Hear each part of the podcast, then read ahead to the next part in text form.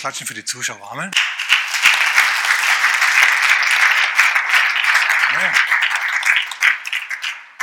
Schön, dass du eingeschaltet hast und mit dabei bist bei unserem Blick in die Bibel. Bin begeistert.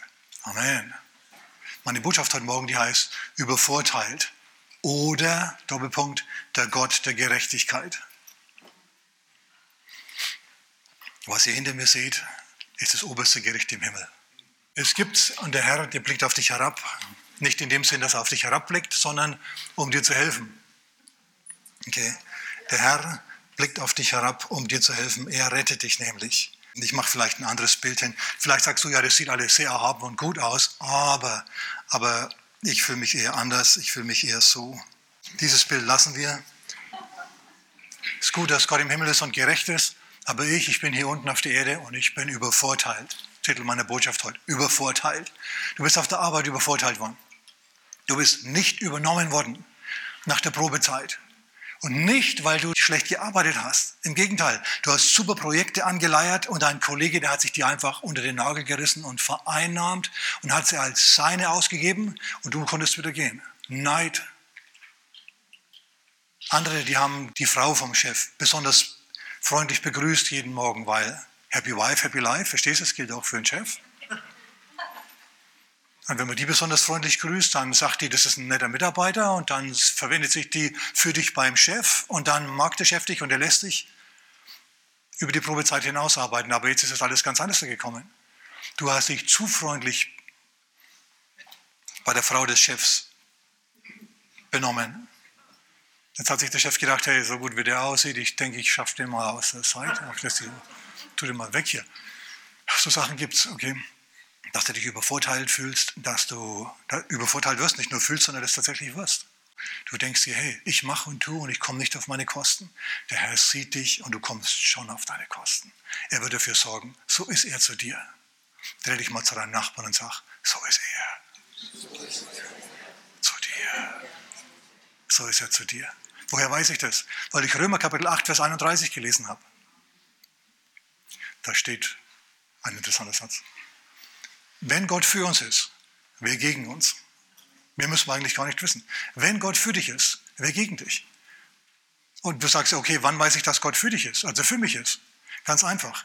Hast du Jesus in dein Leben eingeladen? Wohnt Jesus in deinem Herzen? Dann ist Gott schon mal für dich. Und alles, was danach kommt, wenn du nicht bitter wirst, sondern weiter ihm nachfolgst und ihm vertraust, dass er es schon richten wird, alles Weitere wird er dann hernehmen, um dir zum Segen zu werden. Okay, wir schauen uns das ein bisschen an heute Morgen. Und es ist nichts Besonderes, übervorteilt zu werden, missachtet zu werden. Ähm, Im Gegenteil, es ist sogar Jesus passiert. Okay, ständig. Seine eigene Familie hat, ihn nicht, hat nicht an ihn geglaubt. So was gibt es alles. Es ist unangenehm. Stell dir mal vor, du bist der Messias und deine eigene Familie checkt es nicht. Du tust Wunder und Zeichen und die wollen dich in die Gummizelle stecken. Was ist denn das für eine Sache? Na, du tust Gutes und die wollen dich dafür verhaften. Das haben sie übrigens auch gemacht mit Jesus. Jesus hat nur Gutes getan und hat dafür viel, viel Schlechtes empfangen. Zum Schluss hing er an einem Kreuz und hat furchtbar gelitten.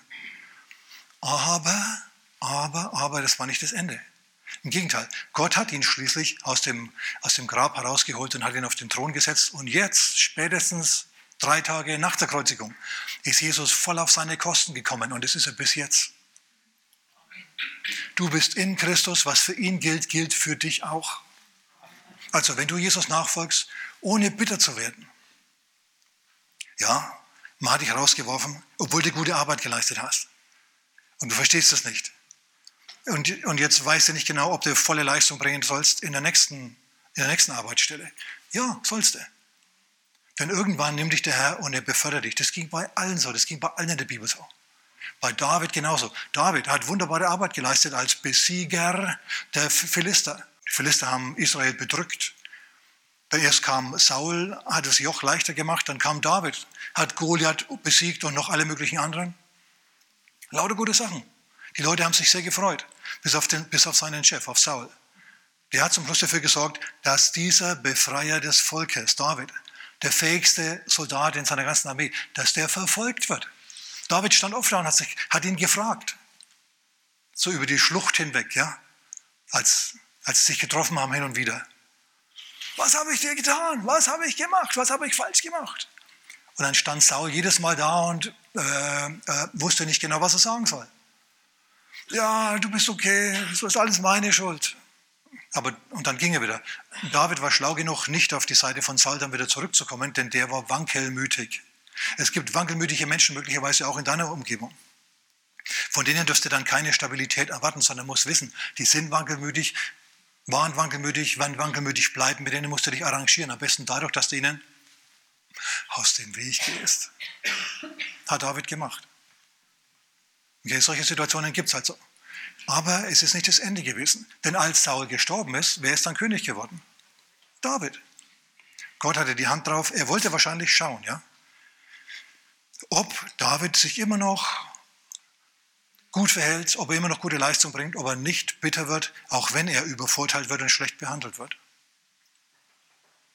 Und er hat die Prüfung bestanden. Bestehst du sie auch? Der Herr sagt zu dir heute Morgen, ich sehe, was du leidest. Ich sehe das. Und ich bin jetzt unterwegs, um diese Situation für dich umzubiegen, abzubiegen und dir endlich Recht zu verschaffen. Wer Ohren hat zu hören, ja, der höre und ziehe sich diese Verheißung an. Manchmal musst du die Verheißungen anziehen, wie du dir Socken anziehst. Das gilt für mich. So ist es. Herr, siehst du das? Was hier in deinem Wort steht, gilt für mich. Das nehme ich an. Ja, aber wie gesagt, vielleicht geht es dir tatsächlich so wie dem Besitzer dieses Campingbusses hinter mir.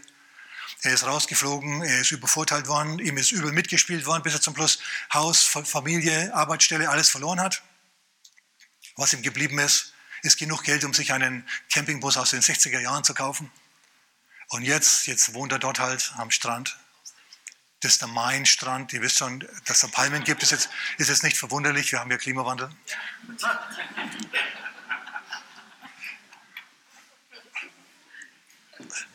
Kommt alles noch. Gut, dass es warmer wird, weil da auf diese Art und Weise muss er nicht erfrieren. Amen. Okay. Und es ist Nacht. Vielleicht ist es bei dir auch Nacht. Nochmal ganz kurz die Charakteristiken der Person, die Gott bewahrt, die er fördert. Ich habe mir da gedacht, wir lesen noch mal ganz kurz auf unserem Weg zu Jakob, dem am meisten hintergangenen, übervorteilten Kandidaten in der ganzen Bibel. Bevor wir bei dem landen, gehen wir ganz kurz zu Psalm 15. Der ist kurz, ich lese ihn kurz vor. Ein Psalm von David. Herr, wer darf in deinem Zelt weilen? Wer darf wohnen auf deinem heiligen Berg? Der rechtschaffen wandelt und Gerechtigkeit übt und Wahrheit redet in seinem Herzen. Der die Bösen, oder sagen wir es immer so, der, der sich damit arrangieren kann, dass die Menschen sind, wie sie sind. Dass der Chef halt ein Ausbeuter ist. Aber der kann ausbeuten so viel, wie er will. Wenn der Herr auf deiner Seite ist, dann beutet er dich nicht aus, sondern im Gegenteil. Der Reichtum des Ungerechten oder des Sünders ist aufbewahrt für den, für den Gerechten, steht in der Bibel. Ist den Israeliten passiert, als sie aus Ägypten ausgezogen sind. Der nicht verleumdet mit seiner Zunge, das ist nämlich die Sache. Wenn du schlecht behandelt wirst von Leuten, dann hast du manchmal, haben manche nichts Besseres zu tun, als hinzugehen und brühwarm das allen anderen zu erzählen und den Schlechten dann noch schlechter zu machen, als er eigentlich schon ist. In anderen Worten, er fängt dann selber an, in eine Sünde hineinzufallen und andere zu verleumden, sollst du aber nicht machen, du sollst die Wahrheit lieben. Der kein Übel tut seinem Gefährten, keine Schmähung bringt auf seinen Nächsten. Hm, das hat alles was mit der Zunge zu tun, mit dem Mund. In dessen Augen der Verworfene verachtet ist, der sich also nichts vormachen lässt. Er weiß, wie der Hase läuft und wer schlecht ist. Aber die ehrt, die den Herrn fürchten und anerkennen, dass sie vielleicht auch nicht vollkommen sind, aber sie meinen es zumindest gut und sie tun das, was richtig ist, auch wenn es schwierig ist. Der zum Schaden geschworen ist nicht ändert. In anderen Worten, der seine Verträge, die er unterschrieben hat, ehrt. Andere übervorteilen dich vielleicht und halten ihre Verträge nicht, die sie mit dir geschlossen haben. Du aber hältst deinen Vertrag. Das magst du in der Gegenwart Gottes. Er sieht dich und er honoriert es. Sag mal, preis dem Herrn. Okay, was die anderen machen, ist ihre Sache. Du musst immer bedenken, du bist in der Hand Gottes. Du bist anderen Leuten nicht ausgeliefert. Du bist nicht wirklich übervorteilt worden, du bist immer noch in der Hand Gottes. Und er wendet dein Schicksal zu seiner Zeit. Und für manche, die mich hören, ist jetzt die Zeit. Okay? Du sollst dich also freuen, sollst Hoffnung schaffen, Hoffnung fühlen und äh, ich will Glauben in deinem Herzen schaffen. Amen. Der sein Geld nicht auf Zins gibt, auf Wucherzins heißt das, und kein Bestechungsgeschenk annimmt. Wenn er Beamter ist, dann lässt er sich nicht schmieren. Wer solches tut, wird nicht wanken in Ewigkeit. Okay, gut, das muss ich jetzt loswerden, das war mir ein Bedürfnis. Aber jetzt, jetzt gehen wir zu dem am meisten am meisten übervorteilten, am längsten möglicherweise auch übervorteilten Glaubensmann in der ganzen Bibel. Und es ist Jakob. Was ist mit Jakob passiert? Wir können das nachlesen im 1. Mose Kapitel 29, 30 und 31. Dort halten wir uns auf jetzt. Was ist passiert? Der Lieblingssohn von reichen Leuten also die Mama hat ihn wirklich gemocht, mehr als seinen Bruder, seinen Zwillingsbruder. Und es ist so gekommen und so gewesen, dass er der Alleinerbe, nicht der Alleinerbe, aber der Großerbe der Familie gewesen wäre. Okay? Also es war alles arrangiert, dass er den größten Teil, zwei Drittel des väterlichen Millionenerbes eines Tages besitzen wird. Aber dann haben die sich so zerstritten in der Familie, dass er fliehen musste. Auf der Flucht, als er also alles verloren hat, ist Gott ihm begegnet, da hat er sich bekehrt. Gott ist ihm, ist ihm erschienen an einem Wüstenort. Wüsteorte sind nicht immer schlimm. Äußerlich sind sie vielleicht schlimm, aber innerlich können sie Orte der Offenbarung Gottes werden. So wie das eben jetzt bei unserem Jakob passiert. Der hat nur noch einen Stein, kein seidenes Kopfkissen mehr, sondern nur noch einen Stein als Kopfkissen. Legt sich nachts hin und träumt von der Himmelsleiter. Er sieht, wie Gott auf dieser Himmelsleiter auf und ab geht, wie die Engel Gottes Gebete hochtragen und Erhörungen runtertragen. Und er sagt, er wacht auf und sagt, wahrlich, hier ist das Haus Gottes. Das hat er erkannt, dass hier was Besonderes ist. Und jetzt schwört er, er sagt, Herr, du sollst mein Gott sein. Und wenn du mich beschützt und wenn du mich bewahrst und wenn du gut zu mir bist und wenn du mir Vorteile zufließen lässt und wenn du dafür sorgst, dass ich nicht übervorteilt werden kann, wenn du also, wenn du also alle meine Wünsche sozusagen erfüllst, ist ein sehr kindisches Gebet, dann, dann will ich dir alles treu verzehnten. Also er macht einen Bund mit Gott. Er tritt in den Bund Abrahams, Isaaks und Jakobs mit ein. Im Moment hat er nichts zu geben, im Moment hat er gar nichts. Nur noch sein Leben. Und so kommt er nach Padan Aram. Dort verliebt er sich unsterblich in die Tochter seines Verwandten, auch eines, naja, keines besonders reichen Mannes, aber eines Gutsbesitzers immerhin. Die Tochter heißt Rahel. In die verliebt er sich unsterblich, sobald er sie sieht. Liebe auf den ersten Blick. Er geht sogar hin und er hält sich mit ihr, fällt ihr um den Hals und küsst sie. Ist in der Bibel das einzige Mal, dass ein nicht verheirateter Mann eine nicht mit ihm verheiratete Frau küsst und es in der Bibel steht. Also, wie gesagt, der war hin und weg von ihr, Liebe auf den ersten Blick. Also, und besonders seelisch stabil war er scheinbar auch nicht. Ja, wenn du eine Frau siehst, anfängst zu flennen, ihr um den Hals fällst und sie dann küsst, ich weiß nicht so recht. Also wenn ich das mit meiner Frau gemacht hätte, ich weiß nicht, ob sie mich geheiratet hätte. Sie hat sich wahrscheinlich gedacht, sind die alle so in Deutschland? Na, halte ich mal lieber Abstand. Hätte ich verstanden. Aber bei Jakob war das anders. Laban lässt ihn für sich arbeiten. Nach einiger Zeit denkt er sich, ich kann ihn nicht ewig umsonst arbeiten lassen. Was willst du haben? Warum solltest du umsonst für mich arbeiten die ganze Zeit? Und Jakob sagt dann, oh, ich habe eine Idee, ich will die. Dafür bin ich bereit, dir sieben Jahre zu dienen. Rahel für Rahel, ja gut, sieben Jahre, sieben Jahre, sieben, überlegt er das mal, sieben Jahreslöhne. Laban denkt sich, gut, gut, gut. Und dann vergehen diese sieben Jahre. Endlich ist der Tag gekommen, unser Jakob heiratet und am nächsten Morgen wacht er neben der Schwester seiner Braut auf. Und er stellt fest, hey, äh, er hat sich mit ihr verheiratet verhalten in der Nacht. Und er geht natürlich sofort zum Schwiegervater und sagt, du hast mich betrogen, du hast mich übervorteilt. Ich würde mal sagen, allerdings. Also ich meine, ich hätte mich auch komisch gefühlt, wenn ich neben der Schwester meiner Frau aufgewacht wäre am nächsten Morgen.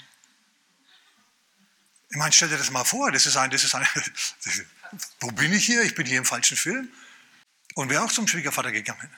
Und der erzählt dann was vom Pferd. Der sagt dann, ja, es ist so, man macht es bei uns nicht, dass man die Jüngere vor der Älteren verkauft, begibt. Also hallo, das hat er nicht sagen können in den sieben Jahren, Werbezeit. Du, zu, wenn es soweit ist, dann wachst du mit der Lea auf. Und Lea war eine nette Frau, eine hingegebene Ehefrau, aber sie ist so, die Vibrations haben ihr gefehlt, verstehst du?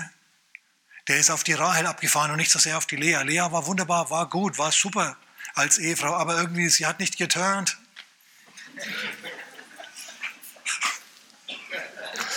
Jetzt habe ich es gesagt. Okay, ja, also Jakob hat auf sowas geachtet. Der war vollkommen verblinkert und verblitzt und er wollte nur eine, Rahel. Und der Schwiegervater sagt, ich sage dir, wie wir dieses Problem lösen. Du dienst einfach noch einmal sieben Jahre für die Jüngere. Jetzt hat er 14 Jahreslöhne für seine jüngere Tochter bekommen und er ist die ältere auch noch losgeworden. Überleg dir das mal. Jakob ist übervorteilt worden. Der wollte nur eine einzige Frau haben. Die Frau seines Herzens. Und jetzt hat er zwei. Das ist nicht gut. Der wollte nur monogam leben und jetzt ist er bigam. Furchtbar. Und ihr kennt die Geschichte, ich muss ja nicht weiter ausführen. Ich will euch nur sagen, der Mann ist übervorteilt worden. Der war, jetzt pass auf, der Mann war ein Bekehrter, der ein echtes Erlebnis mit Gott hatte, einen Bund mit Gott hatte und er ist trotzdem, sagen wir trotzdem, übervorteilt worden. Trotzdem übervorteilt worden. Was sagt mir das? Dass auch du trotzdem übervorteilt werden kannst. Du gehst mit dem Herrn, Du bist aufrichtig, du bist echt. Du nimmst den Bund mit Gott ernst und du wirst trotzdem übervorteilt. Ja, was nun? Dann musst du dich unbedingt an Römer Kapitel 8, Vers 31 erinnern. Gott hat den längeren Arm. Wenn Gott für mich ist, wer kann gegen mich sein? Das Schlechteste, was du dann machen kannst, ist zu verbittern. Schau, wenn du verbitterst, dann drehst du den Hahn des Segens ab, ein für alle Mal. Dann sieht man dir das nach einer gewissen Zeit an. Dann sieht man dir den Zorn an, und das schlägt durch auf deine ganze Persönlichkeit, auf deine ganze Arbeitsethik, auf deine Familienbefindlichkeit, auf alles. Lass es nicht zu, tu das nicht. Dreh dich mal zu deinem Nachbarn vorsichtshalber und sag, tu es nicht. Okay? Denn ich garantiere dir, du wirst immer wieder in der Firma, auf der Arbeit, in der Familie die Situation vorfinden, die Gelegenheit vorfinden, bitter zu werden. Die wird es geben. Deswegen stehen solche Sachen in der Bibel. Sollst du aber nicht machen. Du sollst sagen, Herr, mein Erlöser lebt. Oh my goodness. Und die Sache ihm abgeben. Sagen, danke Herr, du wirkst in den Kulissen, irgendwas Gutes wird dabei rausspringen. Ich werde auf jeden Fall definitiv nicht verbittern. Ich werde im Glauben bleiben, ich werde in der Hoffnung bleiben. Es muss besser werden. Danke Herr, danke Herr, danke Herr. Hoffnung, Hoffnung tanken, Glauben tanken, dir das anziehen und dann wird es was. Du darfst nicht verbittern, unbedingt. Der Herr sagt zu dir heute Morgen, wenn du den Sieg, der hier auf deinen Fingerspitzen tanzt, okay, der gerade ums Eck jetzt kommt, der sich manifestieren will in deinem Leben, wenn du den haben willst, darfst du nicht verbittern, sondern musst innerlich auf den Herrn blicken, gerade stehen und sagen, danke Herr, dass du mich befreist und dafür sorgst, dass ich nicht übervorteilt werden kann. Wenn du einen Bund mit Gott hast, bist du unangreifbar langfristig. Aber ihr wisst, so weit sind wir noch nicht. Also, es geht in der Familie von Jakob ziemlich übel zu. Und es geht auch in der Firma von Jakob ziemlich übel zu. Denn jetzt hat er 14 Jahre gearbeitet für zwei Frauen. 14 Jahre. Er hat nichts zurückgelegt. Auf seinem Bankkonto ist null. Er hat bisher nur für seinen Schwiegervater gearbeitet. Und jetzt kommt er zu seinem Schwiegervater und sagt, du, wann soll ich anfangen, für die Rente vorzusorgen? Wann soll ich mal auf eigene Rechnung arbeiten? Ich arbeite hier ständig nur für dich. Wie ein Sklave. Und er sagt, ja, ja ähm, was willst du denn? Was willst du denn? Und er sagt, du musst mir gar nichts geben. Ich will nur, dass du mir die gefleckten und gesprenkelten und gescheckten Tiere gibst, Schafe und Ziegen. Von denen gibt es ziemlich wenige. Und Laban sagt, kannst du haben? Und dann sagt er seinen Söhnen Bescheid. Seine Söhne, die glauben aus, der, aus den Herden von Laban alles gefleckte, gesprenkelte und gescheckte aus, raus und tun es drei Tage reisen weg in die Wüste. Und jetzt kommt unser Jakob um die Ecke und sagt, na, wo seid ihr denn meine gefleckten und gesprenkelten und gescheckten Schafe und Ziegen? Und er sieht, es sind plötzlich viel weniger als vorher. Aber er weiß ja, wie der Laban ist. Laban hat ihn schon wieder übervorteilt. Na, er hat seinen Lohn schnell noch entsorgt, drei Tage Reisen weit weggebracht, dass er ihn nicht sieht. Und jetzt geht also Jakob durch die Reihen und er sieht hier noch ein paar, die sie übersehen haben. Und es hat dann eine kleine, eine kleine Herde. Aber das ist gar nicht so schlimm, denn ich sage euch jetzt ein Geheimnis. Im 1. Mose Kapitel 31, Vers 10 steht, Jakob, ich habe gesehen, was Laban dir alles antut, wie er dich übervorteilt, wie er dich ausnimmt wie eine Weihnachtsgans, wie er dich ausbeutet. Tag und Nacht musstest du auf die Herden aufpassen, hast keinen freien Tag gehabt. Wenn irgendwas verloren gegangen ist, ein Löwe, ein Bär oder sonst was, dann musstest du es ersetzen. Du hast Tag und Nacht gewacht. Ich habe das alles gesehen. Ich habe das alles gesehen. Und jetzt, jetzt gebe ich dir eine offene Tür. Jetzt gebe ich dir einen Schlüssel zum Segen. Gott sagt es zu ihm. Gott ist im Traum zu Jakob gekommen und hat gesagt, lass dir das Gefleckte, Gesprenkelte und Gescheckte geben. Es ist ein Wort Gottes gekommen. Früher oder später wird ein Wort Gottes auch zu dir kommen. Schau, es ist so. Was wir immer gern hätten, ist, dass der Prediger uns äh, eine Liste gibt. Punkt 1, 2, 3. Tu das und du landest garantiert im Segen. Hätten wir gern, ne? So eine Formel, ein Mechanismus. Aber das funktioniert im Christentum so nicht. Ich kann dir nur sagen, das ist der Weg. Aber was du auf dem Weg hier dann siehst und was dir dort begegnet, das ist deine Sache, das ist eine individuelle Sache. Es ist also so, dass Gott persönlich sprechen muss. Es kommt auf seine Initiative an. Es ist nicht eine Formel, die wir predigen, sondern ich sage dir nur, das ist der Wille Gottes für dich und du sollst erwarten und glauben, dass der Herr sich dann zu dir in Bewegung setzt und auch dir ein Wort gibt, einen Traum gibt, einen Schlüssel gibt. Amen. Und vielleicht ist ja meine Botschaft für den einen oder anderen heute Morgen dieses Wort. Da vertraue ich drauf. Es ist eine befreiende Botschaft, die der Schlüssel zu deinem Sieg ist. Das weiß ich, das merke ich, ich fühle das. Es ist Gottes Wort für manche von uns. Wenn du das hörst und umsetzt und glaubst und ergreifst, dann wird sich bei dir alles ändern. Alles. So wie bei Jakob das auch jetzt der Fall ist. Gott kommt also zu ihm und sagt, lass dir dieses gefleckte Zeugs geben. Und es ist nur sehr wenig. Aber er hat es jetzt. Und er sagt jetzt nicht einfach, ja, Herr, du hast es jetzt gesagt und jetzt, jetzt sollen die also mal in der Brunft da loslegen und dann werden diese gefleckten und gesprenkelten und gefleckten Herden immer mehr. Er macht es anders. Er, er arbeitet mit im Glauben. Wie arbeitet er im Glauben mit? Wie stärkt er seinen Glauben? Wie fördert er seinen Glauben? Er hat also dieses Wort, er soll das gesprenkelte Vieh verlangen, er wird es bekommen, der Herr wird dieses, diesen Teil segnen. Und jetzt fördert er sich selber, seinen Glauben dadurch, dass er Stäbe nimmt von Bäumen und die schält. Und die legt er dann in die Tränkrinnen. Jetzt sieht es gefleckt und gesprenkelt und gescheckt aus, was da in der Tränkrinne drinnen ist. Und dort paaren sich diese Tiere dann und tatsächlich, die kriegen dann Junge, die farbig sind. Nicht einfarbige, sondern mehrfarbige Junge. Gefleckt, gesprenkelt, alles Mögliche. Jakob hat diese Stäbe in das Wasserbecken gelegt, nicht weil es irgendwie eine, einen magischen Wert hat oder so, oder weil irgendwie, wenn Tiere sowas sehen, sie dann eben solches Jungen da werfen. Ist nicht der Fall. Das hat er gemacht, um sich an die Verheißung zu erinnern, bildlich zu erinnern. Es ist also nicht verkehrt, dir ein Bild von dem zu machen, was du vom Herrn haben willst. Wenn du krank bist und gesund sein willst, vielleicht rumliegst, dann nimm dir ein Bild her, auf dem du gesund bist und steckst dir in den Spiegelrahmen. Du kannst, es, du kannst das Ding aufbewahren, du kannst es anschauen, dann siehst du, das ist der Wille Gottes für mich. Ich habe die Zusage, das ist der Wille Gottes für mich. Okay. Oder wenn du Arbeit brauchst, nimm dir ein Bild von dir selber im Blaumann her oder was auch immer deine Arbeit ist. Hier und sag, hey, du wirst arbeiten, der Herr hat dir die Kraft gegeben, Vermögen zu schaffen. Es wird was mit mir. Seid ihr noch da? Auf die Art und Weise förderst du deinen Glauben. Du vergisst nicht, was der Herr dir gesagt hat. Denn ich sage dir mal eins, der Tag, der kommt und er kommt mit seinen Problemen, diese Probleme müssen gelöst werden. Und die Verheißung Gottes, die im Hintergrund so wichtig ist, die geht verschüttet. Die wird verschüttet. Du musst dazu hergehen und musst da drüber staubsaugen, du musst den Dreck wegmachen, du musst es putzen, dass es wieder leuchtet. Ja, diese Verheißung. Amen. Und genau das macht unser Jakob hier. Er erinnert sich bewusst in der Brunftzeit an die Verheißung des Herrn.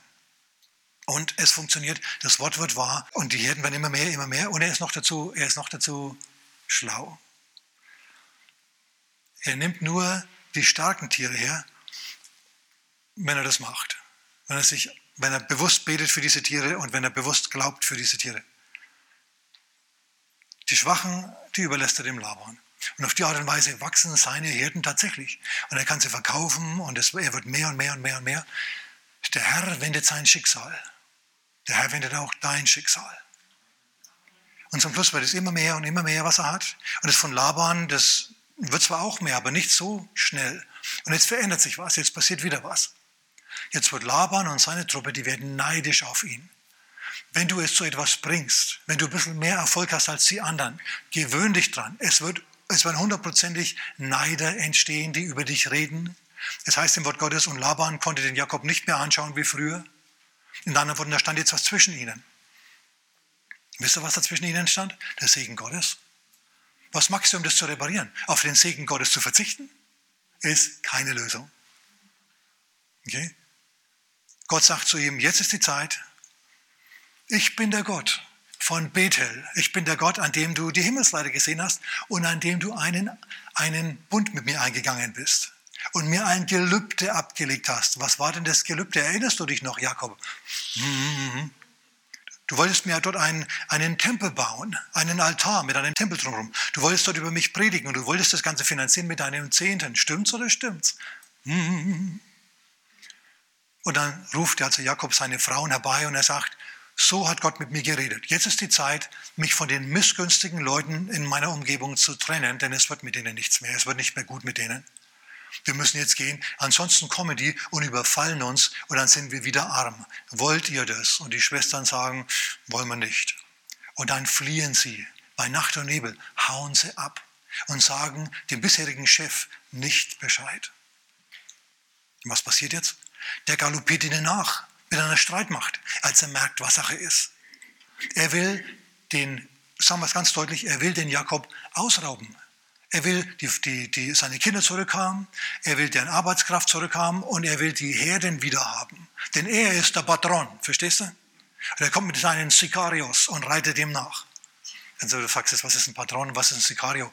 Okay, ein Patron ist der Chef von einem Kartell. Ihr wisst schon, Sinaloa, Golfkartell, Drogenkartell. Und die Sicarios, das sind seine Kämpfer. Mit denen reitet er den jetzt nach unserem Jakob. Jakob ist ein guter Mann, ein Mann Gottes, der auf ein Wort Gottes hin handelt.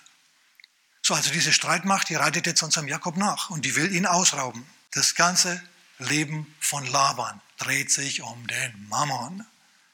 Und jetzt haut ein Riesenteil seines Mammons ab. Den will er wieder haben.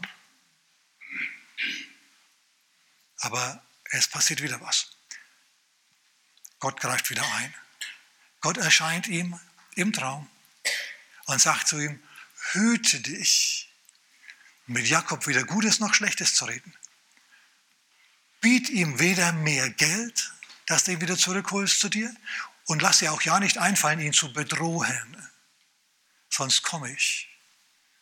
Und du hast vielleicht deine Sikarios hier, aber ich habe meine Sikarios. Und dann stehen im Hintergrund die Engel Gottes, ja. und machen guten Eindruck. Und Laban merkt, okay, gut, mit denen lege ich mich mal besser nicht an.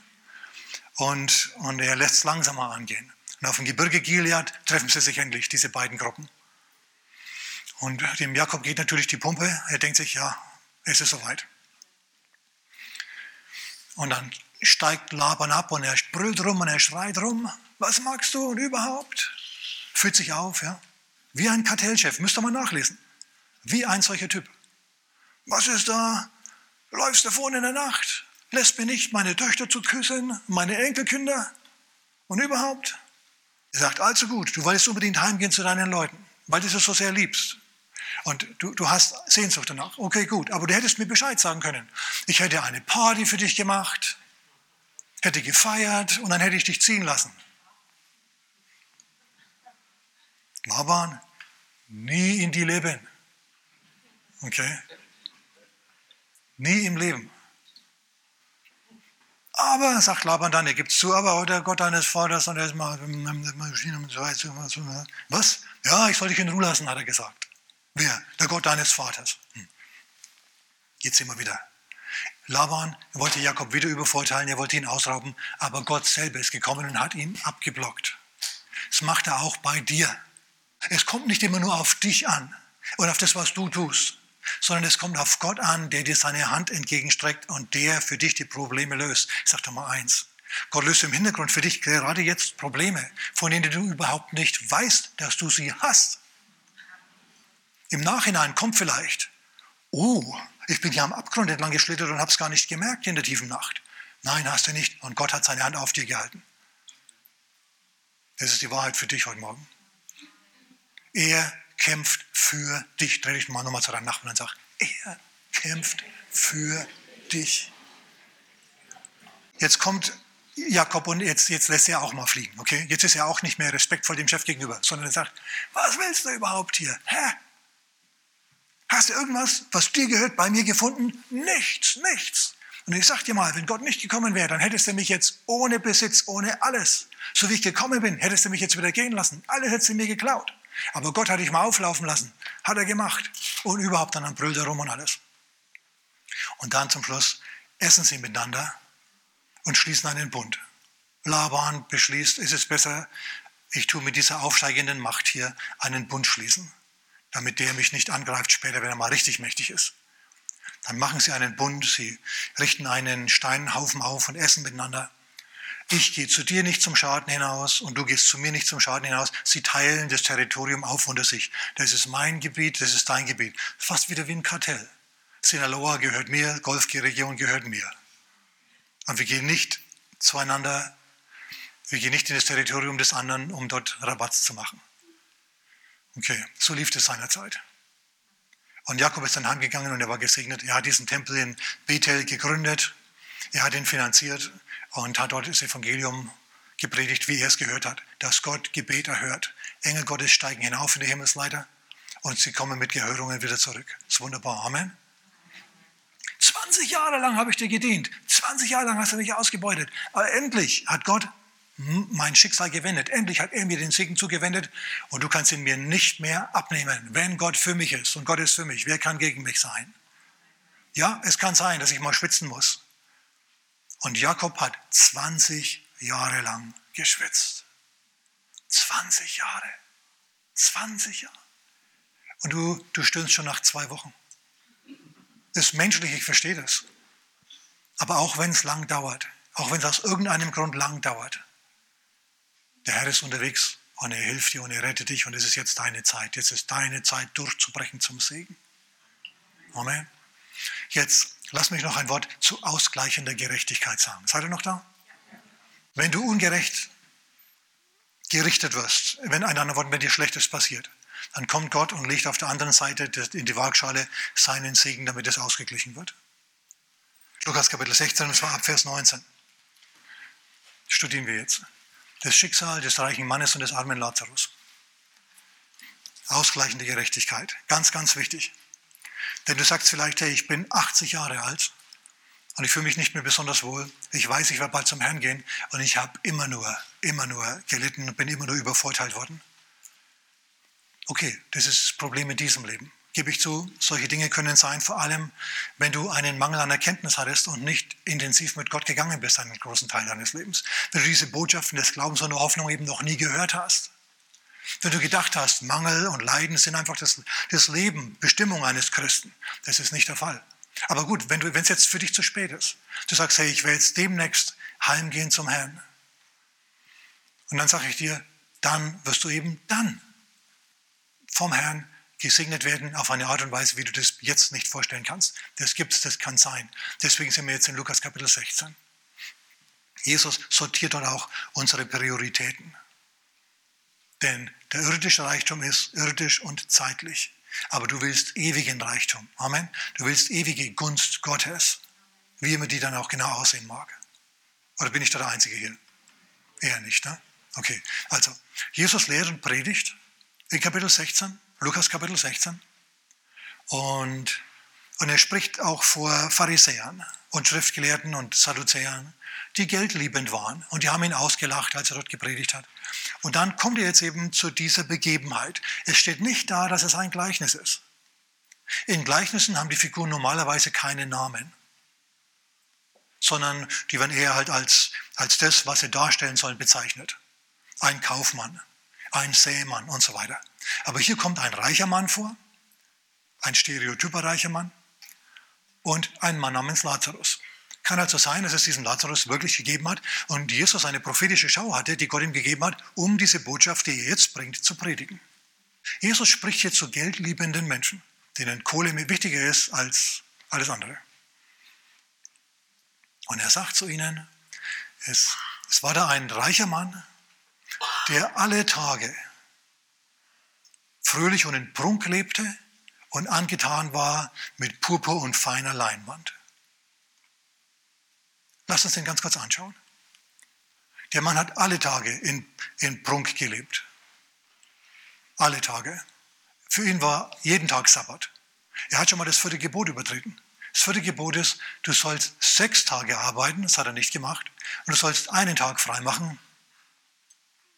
Er hat, sechs, er hat sieben Tage frei gemacht. Er hat sich gedacht, oh, ich lasse mein Geld für mich arbeiten und so weiter. Aber wie gesagt, der Herr möchte, dass du dich nützlich machst auf dieser hier Welt. Amen. Hat er aber nicht gemacht. Im Gegenteil, er hat es krachen lassen, jeden Tag. Und er hat, war angetan mit Purpur und feiner Leinwand. Purpur und feine Leinwand das Material der Gewänder des Hohepriesters. Kann es sein, dass der reiche Mann ein Levit war, ein sehr wohlhabender Levit, der seine Zeit, statt im Wort Gottes zu verbringen, mit Geschäftebanken verbracht hat, bis er reich war und dann nicht mehr arbeiten musste und dann immer eben gelebt hat, wie wenn er im Schlaraffenland zu Hause wäre. Also, wir halten mal fest. Jesus deutet an, dass dieser Mann nicht gearbeitet hat, sondern nur Party gemacht hat. Erstens. Er musste nicht arbeiten, weil er so reich war. Und zweitens, dass er wahrscheinlich zur religiösen Kaste gehört hat. Ein Priester war oder ein Levit war. Also genau zu denen gehört hat, die jetzt vor ihm sitzen. Religiöse Leute. Hm. Und es geht weiter. Und da war ein, ein armer Mann namens Lazarus, der am Tor des Reichen lag. Der war arm und er war krank. Der hat, wenn die Tür aufging, von den Krümeln, die von dem Tisch des Reichen fielen, essen wollen. Aber niemand gab ihm. Man muss wissen, die wirklich Reichen, die haben seinerzeit keine Handtücher benutzt und keinen, äh, keinen Zitronensaft, um sich die Finger sauber zu machen, sondern die haben Brot genommen. Ihr wisst ja so Fladenbrot, kennt ihr das? Pita-Brot und so. Ne? Naan und was weiß ich, was es da alles gibt. Die haben das genommen und haben das als Handtuch genommen. Zum Abwischen, als Lappen. Die haben sich am Brot die Hände abgewischt und haben das dann auf den Boden geworfen. Das haben die Hunde gemampft und dieses Brot, das wollte dieser Lazarus haben, aber niemand gab ihm. Niemand gab ihm. Außerdem war er krank, von, von Schwieren und von, von offenen Geschwüren bedeckt. Die Hunde kamen und haben ihn belästigt, haben diese, diese, Schwier, diese, diese Geschwüre geleckt und es ging ihm also wirklich, wirklich schlecht. Vor der Tür des Reichen saß dieser Mann und hat gebettelt und er hat nichts bekommen. Und dann sind alle beide gestorben. Also dem einen ging es wirklich gut auf der Welt, dem anderen ging es wirklich schlecht auf der Welt. Und dann sind beide gestorben. Ihre Körper wurden ins Grab gelegt. Aber es ist jetzt nicht so, dass sie plötzlich nichts mehr gespürt oder gesehen oder gehört hätten. Kognitiv sind die nach ihrem Tod noch voll da. Der eine, der Lazarus, der wird von den Engeln genommen und er wird in Abrahams Schoß getragen. Das ist ein Ort damals gewesen vor der Auferstehung Christi unter der Erde. Dort sind die, die äh, zwar sündhaften, aber immerhin Gerechten im Alten Testament hingebracht worden. Die konnten doch nicht direkt in den Himmel gehen, weil sie noch nicht von neuem geboren waren, noch nicht abgewaschen waren im Blut Christi. Okay? Die konnten nicht in den Himmel gehen, sondern die mussten dorthin gehen, in einen bestimmten Bereich unter der Erde. Aber es war ein guter Bereich, es war ein paradiesähnlicher Bereich. Auf der anderen Seite einer großen Kluft eines Abgrunds, war ein anderer Bereich, die Flammen, das, was wir jetzt als die Hölle kennen. Ist euch bewusst, dass Jesus von Nazareth mehr als alle anderen, eigentlich der Einzige war er, mehr als alle anderen von der Hölle geredet hat? Kein anderer hat sich so deutlich über die Hölle geäußert. Und eines der deutlichsten Bilder, die er überhaupt jemals geliefert hat, ist hier in Lukas Kapitel 16. Der arme Mann, der augenscheinlich nicht gesegnet war, weil er doch krank war, weil er doch arm war auf dem scheinbar kein Segen lag, der wird von den Engeln genommen und in Abrahams Schoß gebracht. Man möchte jetzt sagen, warum war der nicht gesegnet? Warum war der arm? Warum war er krank? Wenn Gott doch auch im Alten Testament gesagt hat, ich bin der Herr, der dich heilt. Und wenn er doch sagt, es soll nur ja kein Armer unter euch sein. Wenn er doch sagt, ich will euch segnen, der Gott, der Manna hat regnen lassen, der Wasser gegeben hat, warum sorgt er für diesen Mann da nicht? Warum sind arme Christen arm? Es gibt da viele, viele Antworten dafür natürlich. Ich habe mal ein paar aufgeschrieben, ich sage euch welche. Eine populäre Antwort steht in Hosea Kapitel 4, Vers 6. Mein Volk kommt um aus einem Mangel an Erkenntnis. Sie wissen einfach nicht, dass Gottes Segen Gottes Wille für dich ist. Dass er dir Kraft gibt, Vermögen zu schaffen. Manche verwehren sich da regelrecht. Ich frage mich, wem die zuhören. Ja, also nicht dem Gott der Bibel. Ich bin gekommen, damit sie Leben haben und Überfluss haben, sagt Jesus. Johannes Kapitel 10, Vers 10. Da kann ich nicht hinterhergehen und sagen, nein, Armut ist das Ideal. Wenn du arm bist, bist du schon mal kein Segen. Okay? Du sollst auf jeden Fall alle Zeit alle Genüge haben. Das ist eben das, der Wunsch Gottes für dich. Amen. Also ein Mangel an Erkenntnis. Ich weiß von einem Prediger, der sagt es immer wieder in der Botschaft. Der ist zum Prediger berufen gewesen, war in seinen jungen Jahren, 20er Jahren, und hat gedacht, wenn du Prediger bist, dann dürfst du nicht arbeiten. Der hatte eine Gemeinde mit fünf Mitgliedern und er hat gedacht, jetzt muss er von dem Geld, das da reinkommt, leben. Seine hochschwangere Frau und er haben 14 Tage lang einmal nichts gegessen, weil sie gedacht haben, sie müssen so leben, das ist Gottes Wille. Er darf nicht arbeiten, er muss vom Evangelium leben. Er hat nicht, hat nicht unbedingt viel Bibel gelesen, offensichtlich. Denn Paulus hat immer wieder gearbeitet als Zeltmacher, zum Beispiel, wenn er musste, wenn er kein Geld hatte. Na, ist so. Wenn du kein Geld hast, dann in Gottes Namen geh arbeiten, wenn es notwendig ist. Definitiv. Okay, also der ist auch zugrunde gegangen an einem, an einem Mangel an Erkenntnis. Äußere Umstände wie bei Hiob. Es kann sein, dass plötzlich Stürme und sonst was kommen und du tatsächlich deine ganzen Firmen und vielleicht sogar deine Familie verlierst. Aber das war auch bei Hiob nicht das Ende. Amen. Hiob hat gesagt, ich weiß, dass mein Erlöser lebt, ist weiterhin mit Gott gegangen und Gott hat ihn gesegnet, gesegnet mit dem Doppelten, was er bisher hatte. Also äußere Umstände. Manchmal ist es Verfolgung. Es läuft alles richtig gut und da plötzlich hatte ich das Finanzamt auf dem Kieker. Die machen bei dir Razzia. Die kommen vorgefahren mit was weiß ich, wie vielen Bussen, kommen in deine Gemeinde, dein Missionswerk, ist alles schon passiert, sogar in Deutschland hier. Und suchen alles durch. Die sehen, oh, das sind, das sind Kaffeekassen auf den Bistrotischen. Oh, ihr habt ja ein unangemeldetes Gewerbe. Und dann haben wir euch dran und können euch die Gemeinnützigkeit entziehen. Und jetzt steht er blöd da. Solche Sachen laufen, ihr Lieben, sowas gibt's. Manchmal hast du Verfolgung und dann hast du eine Mangelsituation. Aber der Herr rettet dich auch da. Okay? Schmeiß die Flinte nicht ins Korn, er ist für dich, wer kann gegen dich sein. Was gibt es noch für Gründe? Staatliche Anmaßung, wie wir gesehen haben bei der Versklavung von Israel. Das Bundesvolk Israel ist versklavt worden, weil der Staat immer restriktiver wurde. Das ist ein ganz eigenes Kapitel. Und natürlich die Gewissenheit von manchen Reichen. Und jetzt sind wir wieder bei unserem reichen Mann. Schau, es gibt diesen Spruch, Eigentum verpflichtet. Den haben Sozialisten wie Nationalsozialisten geliebt. Alle Umverteiler der Welt lieben den, Eigentum verpflichtet. Alle, die Gier haben nach dem Eigentum von anderen Leuten, die wollen das. Eigentum verpflichtet, also her damit. Aber es stimmt. Es ist wirklich so. Richtig verstanden geht dieser Satz auf Jesus zurück. Wenn du besonders reich gesegnet bist mit etwas, dann hast du die heilige Verpflichtung, da wieder was zurückzugeben. Der reiche Mann, der hätte sich nichts abgebrochen, wenn er den Lazarus in irgendeiner Form versorgt hätte. Oder allgemein solche Leute wie ihn. Amen. Wenn er ein soziales Programm angeleiert hätte. Also wenn du da was hast, wenn du das kannst, dann mach das. Vielleicht bist du ein Verwaltungsgenie. Hey, möglicherweise bist du dann auch dazu prädestiniert, Vereinsvorsitzender zu machen, irgendwo in irgendeinem Club, wo sie keinen mehr finden. Sportverein, wo sie vielleicht jetzt äh, schon lange keinen mehr haben, aber jemanden bräuchten, denk da mal drüber nach, wie du deine Fähigkeiten einsetzen kannst, sodass es dich nicht überfordert, aber andererseits du dann auch ein Segen bist mit den Gaben, die du hast. Das sollst du einsetzen, sollst du was Nützliches draus machen. Und dieser reiche Mann, der hat es nicht gemacht, aber ich, ich spreche über ausgleichende Gerechtigkeit, meine Güte. Der reiche Mann, der landet jetzt also in den Flammen. Er ist tot, sein Körper liegt im Grab, aber er selber ist voll bei Bewusstsein. Und er ist in den Flammen und er leidet Pein. Und er sieht auf der anderen Seite der Kluft Abraham stehen, zusammen mit Lazarus. Lazarus geht es jetzt gut, er sieht aus wie das blühende Leben. Und er sagt, Vater Abraham, send doch den Lazarus rüber. Der hat ihn mit Namen gekannt, der reiche Mann, den armen Lazarus. Send doch den Lazarus rüber mit einem Tropfen Wasser, der an seinem Finger baumelt, dass er den auf meine Zunge tut, denn ich leide Pein in dieser Flamme. Der reiche Mann hat Lazarus persönlich mit Namen gekannt und hat sich einen Dreck um sein Leid geschert.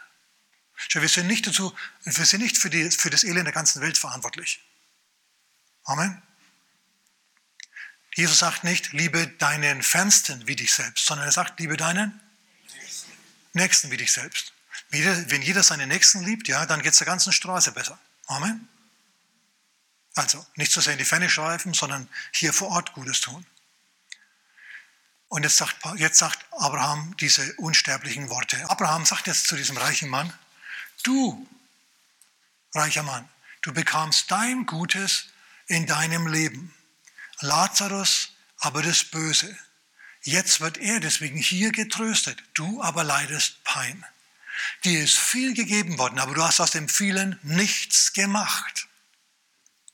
Du hast den Bund mit Gott nicht geehrt, sondern nur für dich gelebt und deswegen bist du jetzt in den Flammen.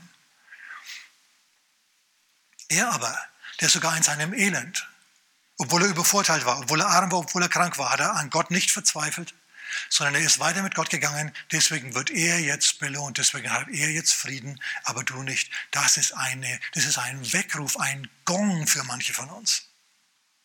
Einerseits zur Hoffnung, aber für die Reichen und für diejenigen, die bis jetzt nichts machen, ja, auch eine gewisse Mahnung. Sagen wir jemand Amen. Ausgleichende Gerechtigkeit. Wenn es dir hier nie gut geht, und du zu alt bist, um mal richtig zu, zu ernten, wenn halt dein Leben schon vorbei ist. Es heißt überhaupt nichts. Wenn du mit Gott gegangen bist, wenn du gut warst, wenn du nicht bitter geworden bist, wenn du jetzt mit ihm gehst und ihm nachfolgst, dann wird er dir eben in der Ewigkeit dein Gutes zukommen lassen. Und die Warnung und die Mahnung an uns alle anderen. Mach was aus deinem Potenzial. Amen. Wir denken dabei an die, an die Gleichnisse, an die Talentgleichnisse. Gott hat uns Talente gegeben, jetzt möchte er, dass wir Geschäfte machen mit diesen Talenten, die er uns gegeben hat. Amen. Amen. Und denk nochmal, damit beschließe ich jetzt meine Botschaft, denk nochmal an Jesus. Von dem heißt es auch im 2. Petrus Kapitel 2 in den Versen 6 und 7, der Stein, der von den Bauleuten verworfen wurde, der ist zum Eckstein eines neuen Hauses geworden. Hey, ich weiß, wie, ich, weiß, ich weiß noch, wie das für mich war, verworfen zu werden oh, du fühlst dich so schlecht. Kam mal jemand zu mir, Bibelschuldirektor, hat gemeint, du sollst Lehrer sein in, unserer nächsten, in unserem nächsten Jahrgang. Und ich denke mir, ja, genau, super, gut, spitze. Es geht voran, jetzt geht's los. Und was passiert am Tag, bevor die Klassen losgehen und ich also schon ganz fiebrig bin und meine Krawatte rauslege und alles, kommen die zu mir, lässt er mir ausrichten, du bist jetzt doch nicht dabei. Ich lief rum, ja. Obwohl noch Sommer war, war für mich tiefster Winter. Oh Mann, ich habe mich so schlecht gefühlt. Aber ich habe mich hingestellt und habe gesagt, hey, was willst du? Das ist das Recht dieses Bibelschuldirektors oder dieses Gemeindeleiters, zu mir zu sagen, wir brauchen dich jetzt doch nicht. Der ist völlig im Recht, der kann das machen, das ist sein Recht, der darf das. Der muss sich bei dir nicht entschuldigen. Du hast ihm nichts zu vergeben. Der dürfte es. Wenn er empfindet, du bist noch nicht so weit, dann ist es eben so. Schau, das ist das, womit ich mich getröstet habe. Mittlerweile gibt es die Bibelschule nicht mehr. Und mittlerweile erreiche ich mehr Leute an einem Tag, als ich in jenen Tagen in einem ganzen Jahr erreicht habe mit meinen Predigten. Ich habe mich beworben als Co-Pastor in einer Gemeinde im Schwäbischen super Pastor, super Gemeinde. Und ich sage, ja, ja, ja, ja. Und dann, ich gebe also meine Arbeit auf, gebe meine Wohnung auf. Und dann kommt ein Brief, vier Tage bevor ich umziehen soll, ja, wir wollen dich jetzt doch nicht. Wieder dieselbe Situation. Ich dachte mir, oh, das kann aber nicht. Und ich habe mir wieder hingestellt und gesagt, der ist im Recht, der darf das. Wenn er mich nicht will, dann ist das völlig in Ordnung. Das ist mein Problem, nicht seines. Er dürfte es, ich habe ihm nichts zu vergeben, ich bin vielleicht jetzt verletzt, aber wenn ich noch nicht so weit bin, dann ist es vielleicht so, ist halt so. Ich bin mit, ich bin mit all diesen Leuten, mit, über die ich jetzt spreche, immer noch gut befreundet. Okay? Wir verstehen uns immer noch gut. War keine Härte meinerseits seiner Zeit. Und ich könnte noch andere Geschichten erzählen. Mir geht es so wie Jesus da. Der, der Baustein, der verworfen wurde, der rausgeworfen wurde, nicht verwendet wurde, der ist zum Grundstein eines neuen Gemeindegebäudes geworden. Ich habe einfach meine eigene Gemeinde gegründet. Wollte mich keiner haben. Der, der, der Herr wollte mich. Ich wusste das ganz genau. Der Herr will mich. Ja, und jetzt schau. Ich erreiche jetzt, ich habe mal nachgerechnet, ich erreiche jetzt in der Woche mehr als in, in den ganzen 90er Jahren des 20. Jahrhunderts. Miteinander. Das kann nur der Herr machen. Das kann nur der Herr machen. Aber ich sage euch mal eins: Das hätte der Herr nicht gemacht, wenn ich rumgezogen wäre und über diese Leute, über diese Pastoren hergezogen hätte und geschimpft hätte über sie und äh, keine Ahnung, dass die mein Genie nicht entdecken. Vielleicht bin ich gar nicht so genial. Kann ja sein. Okay? Wenn Leute kommen aus der Online-Kirche und ein Bild mit mir machen wollen, glaubt ihr, ich denke mir dann, oh, ist ja so super. Im Gegenteil, ich denke mal, warum wollen sie das? Ja, ich bin mir meiner Begrenztheit absolut bewusst, wahrscheinlich mehr als du, weil ich muss mir meine Predigten hinterher nochmal anhören. Ja, wenn ich sie vorbereiten tue fürs Fernsehen und so. Aber so ist es, wie es ist. Und der Herr segnet auch dich und er bringt dich an, an Orte, an, denen du jetzt, an die du jetzt nicht denken kannst, weil dir die Fantasie dafür fehlt. Solche Segensorte hat er für dich. Wenn du dich auf ihn einlässt und mit ihm gehst. Ich möchte dir deswegen die Gelegenheit geben, jetzt Jesus in dein Leben einzuladen und auf die richtige Schiene zu kommen. Amen. Okay, wir beten alle miteinander. Sag mit mir, Herr Jesus, komm in mein Leben. Vergib mir meine Sünden und mach mich neu. Amen. Gottes Segen.